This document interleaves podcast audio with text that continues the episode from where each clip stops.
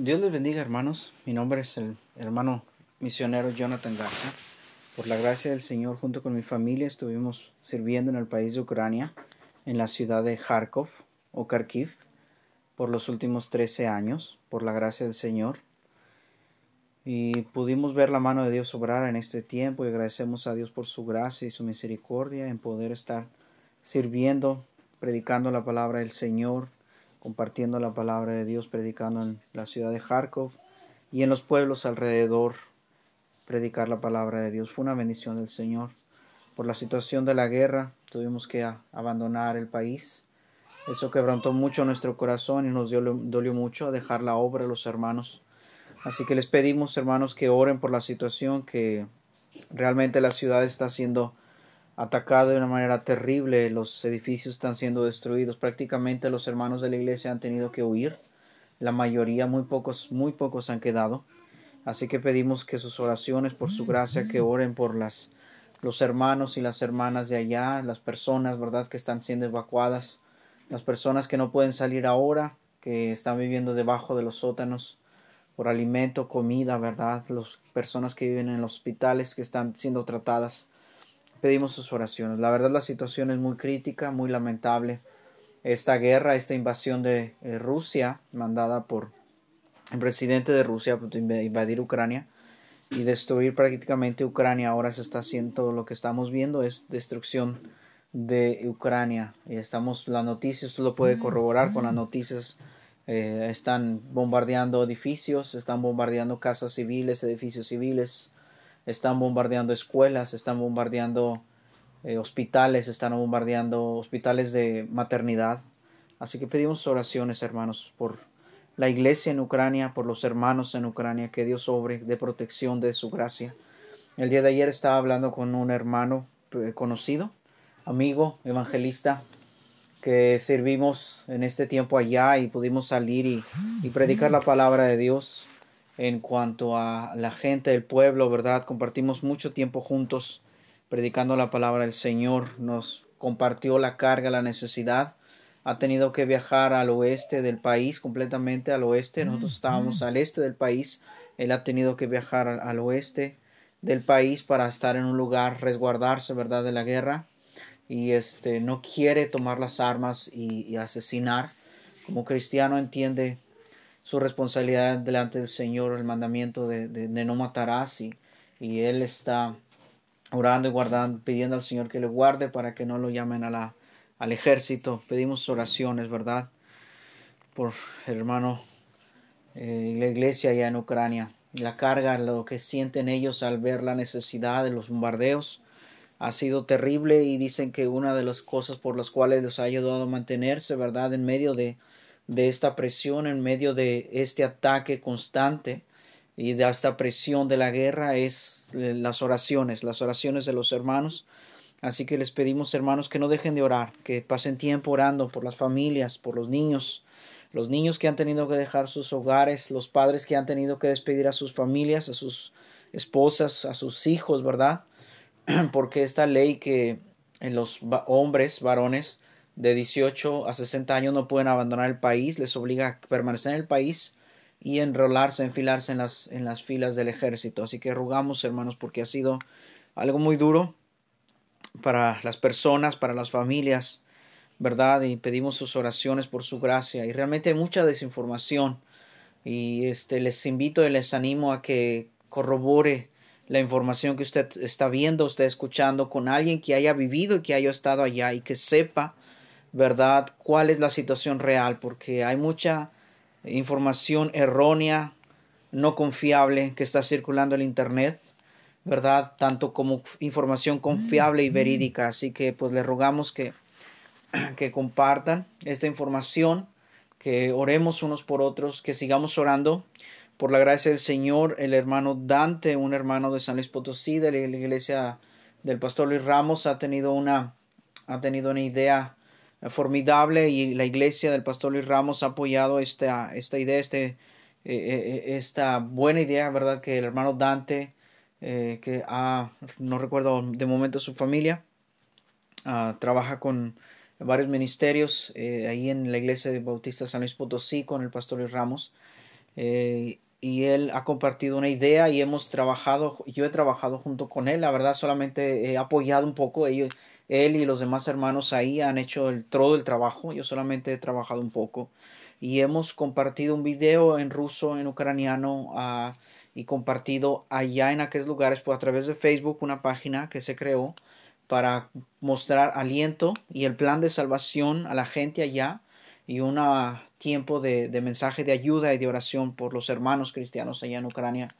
Y ya hemos recibido mucha respuesta también aparte de, de, todo lo que hemos estado orando, ¿verdad? Y, más eh, enfáticamente, más directamente con, por medio de, este, de, esta, de esta página, de esta idea, con este video, ¿verdad? Compartiendo el plan de salvación y orando por los hermanos allá en Ucrania. Y gracias a Dios ha habido mucha respuesta.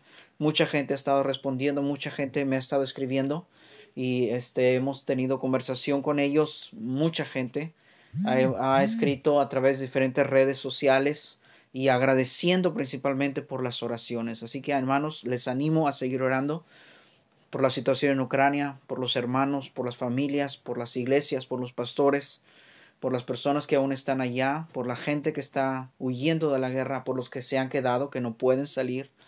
Entonces, hermanos, la verdad, en la oración Dios responde, contesta la oración. Hay tantos milagros que eh, solamente quisiera compartir dos de ellos, ¿verdad? Dos de ellos quisiera compartir de oración contestada de parte de nuestro Dios por su gracia y misericordia a la contestación que hacen cada uno de ustedes y cada uno de nosotros en diferentes partes del mundo. Un soldado estaba compartiendo en un video la situación de guerra que los pensaban cambiar de un punto estratégico a otro punto. Había duda en cuanto a eso y este video está circulando, lo estoy eh, traduciendo las palabras que yo recuerdo porque está hablando en ucraniano y este eh, soldado ucraniano está diciendo agradecemos a todos los que están orando por nosotros. Creemos en el poder como Dios obra en la oración y agradecemos por los que están orando las palabras textuales de este soldado ucraniano y dice nos estaban dudando por cambiarnos de un punto a otro. No sabían qué iba a pasar no sabían qué iba a suceder y estaban dudando oramos dijo el soldado oramos pedimos la dirección de Dios nos movimos, le, decimos, le dijimos a nuestro capitán, a nuestro superior, que sí teníamos que movernos. Ellos se movieron. Gracias a Dios, Dios salvó sus vidas porque ellos al orar tomaron una decisión correcta. Y el soldado dijo, la oración, Dios obra a través de sus hijos, a través de la oración. Y dijo, agradezco a los que están orando, agradezco a aquellos que están pasando tiempo en oración. Y hermanos, eso es un testimonio. Otro de ellos quisieran compartir con ustedes es que un grupo de soldados rusos que eh, la mayoría jóvenes, ¿verdad? Inexpertos, cadetes, que ellos dieron testimonio acerca de que cuando iban, les dijeron que iban a un entrenamiento militar, estuvieron por cuatro horas este, dándoles vueltas, dijeron, estuvimos cuatro horas tratando de, y no llegábamos a ningún punto, por fin llegamos, bajaron, ¿verdad? Estuvieron desplazándose en el tanque cuando ellos se dieron cuenta en qué territorio, en qué lugar estaban. Ellos depusieron las armas y dijeron no vamos a matar gente de los ucranianos, no vamos a matar gente en Ucrania. Depusieron las, a las armas, dejaron el tanque y regresaron hacia Rusia. Porque ellos entendieron y no estuvieron de acuerdo, obviamente no quieren, saben, que Rusia Ucrania, el pueblo, los pueblos, hermano, yo quiero decir, el pueblo de Rusia, hay mucha gente cristiana que está en contra de esta guerra. Quiero recalcar eso. Entonces estos jóvenes se regresaron hacia su país, dijeron, nosotros no vamos a matar a ningún ucraniano. Ellos saben, hermanos, la verdad es que son naciones que por años siempre han estado, ¿verdad?, con, con mucha cercanía, familias unas con otras unidas, ¿verdad? Y estos soldados dijeron, no vamos a asesinar a nadie y se regresaron. Ellos estaban en contra, estuvieron en contra de esta guerra. Y quiero decir, así como ese milagro, Dios ha hecho muchos más y no hay tiempo para hablar y compartir cada uno de ellos. Pero hermanos, quisiera decirles, animarles a que sigan orando, que no se detenga, continúe orando. Dios manda ayuda de donde menos pensamos y Dios muestra su gracia y su poder y protege a sus hijos y aún a los que han estado ahí y las iglesias que se mantienen en pie predicando la palabra de Dios y compartiendo el Evangelio en la zona de guerra. Así que hermanos, les animamos a seguir orando, a seguir compartiendo la palabra de Dios y, animando a otros que oren por la situación en Ucrania y por los diferentes países y lugares en el mundo donde donde la necesidad es grande de predicar la palabra de Dios. Quisiera compartir con ustedes algunos capítulos, una pequeña enseñanza de la palabra de Dios. En el libro de Esther, capítulo número 8, si usted ha leído ese pasaje del libro, eh, capítulo 8 del libro de Esther y la historia de Esther es un libro que aunque no menciona la palabra Dios, podemos ver a Dios en cada suceso, en cada evento de este libro. La Biblia nos habla acerca de la de Esther, de la reina, cómo milagrosamente Dios depuso la reina anterior y milagrosamente Dios con su mano de poder y su gracia puso a Esther en el trono para que este rey pagano, ¿verdad? La tomara, se enamorara de ella, la amara más que a todas las mujeres que habían llegado de todas partes del reino conocido, que era un, un, imperio mundial en ese entonces, y solamente Dios le dio el corazón a este rey para que amara a esta mujer hebrea a esta mujer hebrea decidida, ¿verdad?, también a orar y interceder por su pueblo. Y es muy interesante cómo Dios guardó al pueblo de Israel para que Amán no tomara al pueblo de Israel y fuera asesinado. Recuerde que el primer, la primera ley fue sellada con el anillo del rey y no había manera, no había manera para que la rey fuera revocada. ¿Qué era la primera ley? La Biblia nos dice que esa primera ley traía lloro, lamentación, angustia, traía catástrofe esa ley. La Biblia nos habla en el Nuevo Testamento porque la paga del pecado es muerte. La Biblia nos dice que no podemos cumplir los mandamientos de Dios. No hay justo ni aun uno, no hay una persona perfecta delante de, Dios. No podemos acercarnos a Dios y pretender que Él nos acepte con nuestras propias justicias. Isaías nos dice que nuestras justicias delante de Dios son como trapos de inmundicia. Delante de Dios no podemos acercarnos en nuestras propias obras de misericordia y gracia para que Dios nos acepte. Imposible. Entonces la primera ley nos habla de que el pecado, la paga del pecado es muerte. ¿Qué es lo que trae esta ley? Trae castigo, maldición. ¿Por qué? Porque el pecado nos hace que estemos ah, viviendo bajo la maldición del pecado.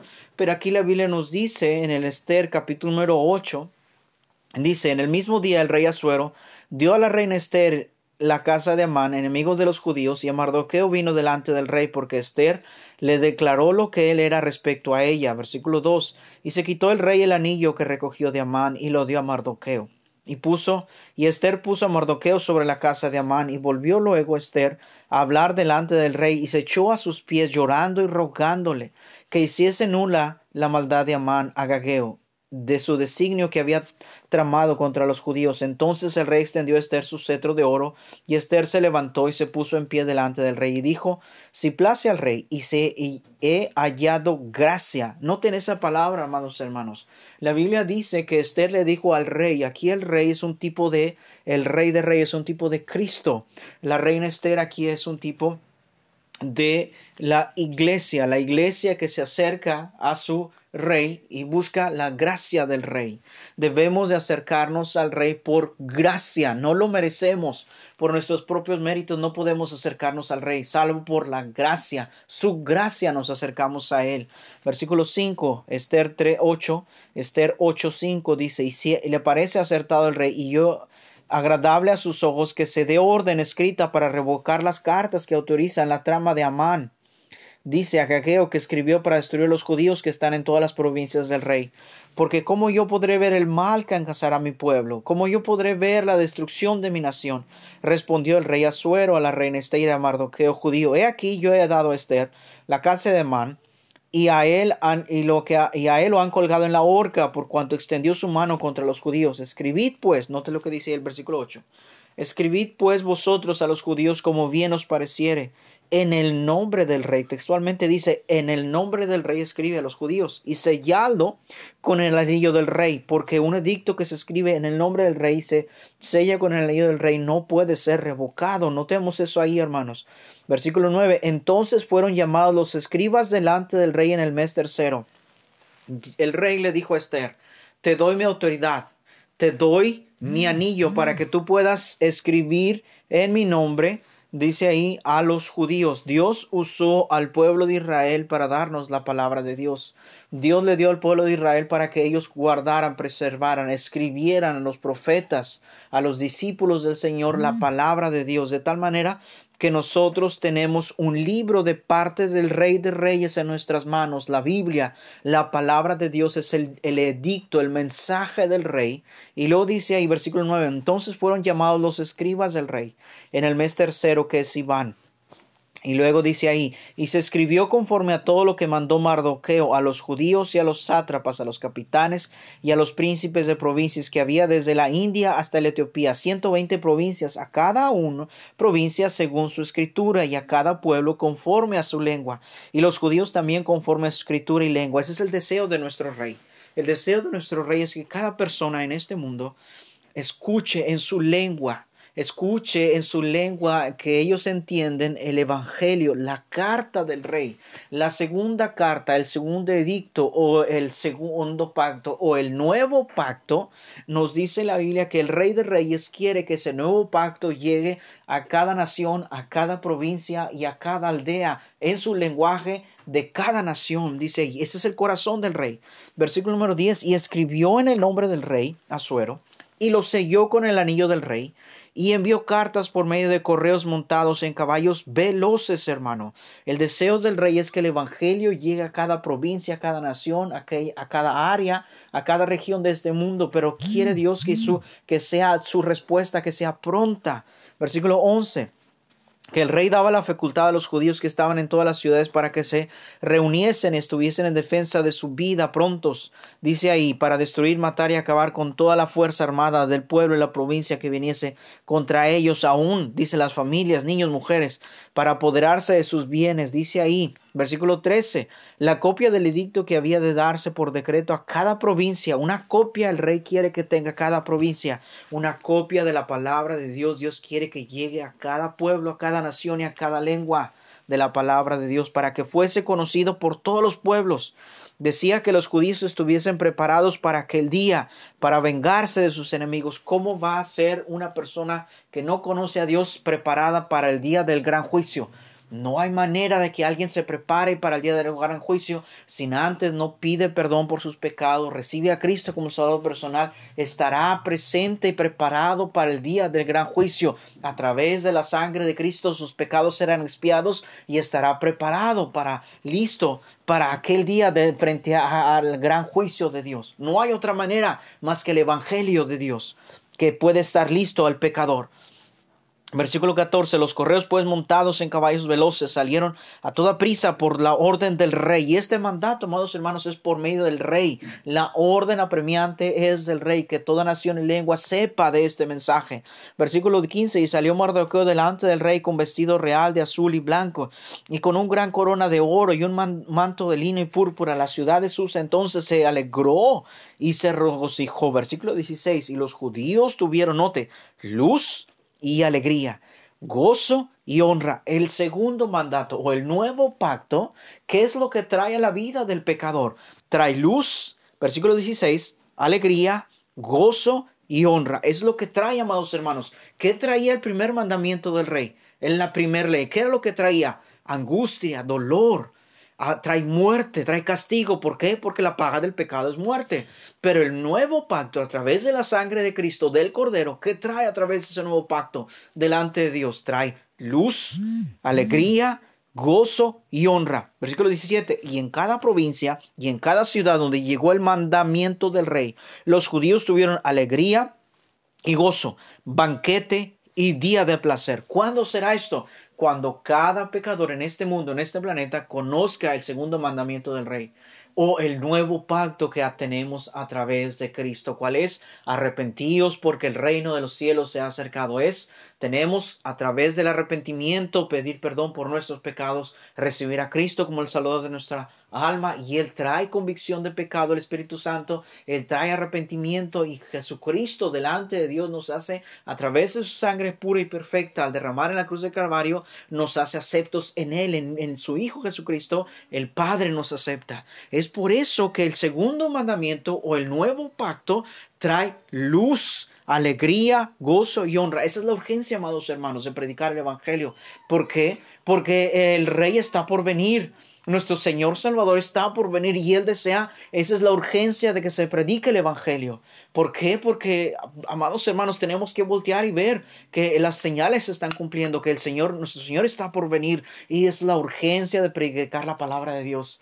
Así que, amados hermanos, aquí Esther nos habla y si usted da cuenta, si usted se da cuenta, estamos viendo el Antiguo Testamento y hemos visto salvación por gracia, no por obras, salvación por gracia. Estamos viendo el mandamiento del rey, estamos viendo acerca de la expiación de, del nuevo pacto. Y estamos, claro, estamos viendo tres mil años en el, en, el pasado ahora, ¿verdad? Ellos veían, esperaban hacia el futuro, pero exactamente lo mismo, salvación por gracia, esperando la venida del Salvador del Mesías. Nosotros volteamos ahora hacia atrás, pero ellos venían, esperaban y veían hacia el futuro. Ahora nosotros sabemos dos mil años atrás, más de dos mil años, nuestro Salvador murió en la cruz del Calvario. Ese nuevo pacto se ha sellado. Cuando dijo Jesús, consumado es en la cruz del Calvario, selló el pacto delante de su Padre y cuando se presentó con su sangre delante en el, en el, en el templo, no hecho de manos, sino el verdadero en el cielo mismo, entró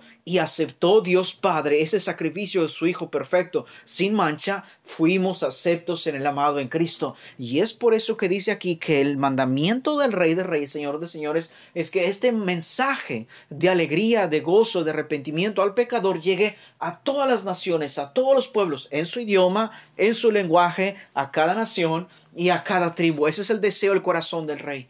Así es que, amados hermanos, en este momento de necesidad y angustia, aquellos hermanos que están huyendo de la guerra, tenemos que orar para que este mensaje de salvación llegue a aquellos que están perdidos sin Cristo, aquellos que están en la oscuridad y en las tinieblas del temor que el pecado da al pecador. Cristo ofrece libertad, Cristo ofrece salvación. ¿Cómo? Arrepentíos porque Cristo da al pecador salvación. Cristo da redención al hombre cuando arrepentíos porque el reino de los cielos se ha acercado. El mensaje del rey se ha predicado y el mismo rey cuando caminó aquí en la tierra, el de rey de reyes, señor de señores, pisando esta tierra, su primer mensaje fue que el hombre se arrepintiera, que nos arrepintiéramos de nuestros pecados, que volviéramos a Él porque le hemos dejado por nuestros pecados. Y el mensaje no ha cambiado, amados hermanos. Si se da cuenta el mensaje que, que las cartas llegaron en aquel entonces, en el Esther capítulo número 8, versículo 15, es el mismo mensaje del rey. El mensaje del rey no ha cambiado. Y cuando Cristo lo predicó aquí en la tierra, no ha cambiado. Y ahora, dos mil años todavía, en el futuro nosotros seguimos predicando el mismo mensaje, salvación por gracia, no por obras, salvación por gracia, por medio de la sangre de Jesucristo, su Hijo, que nos limpia de todo pecado.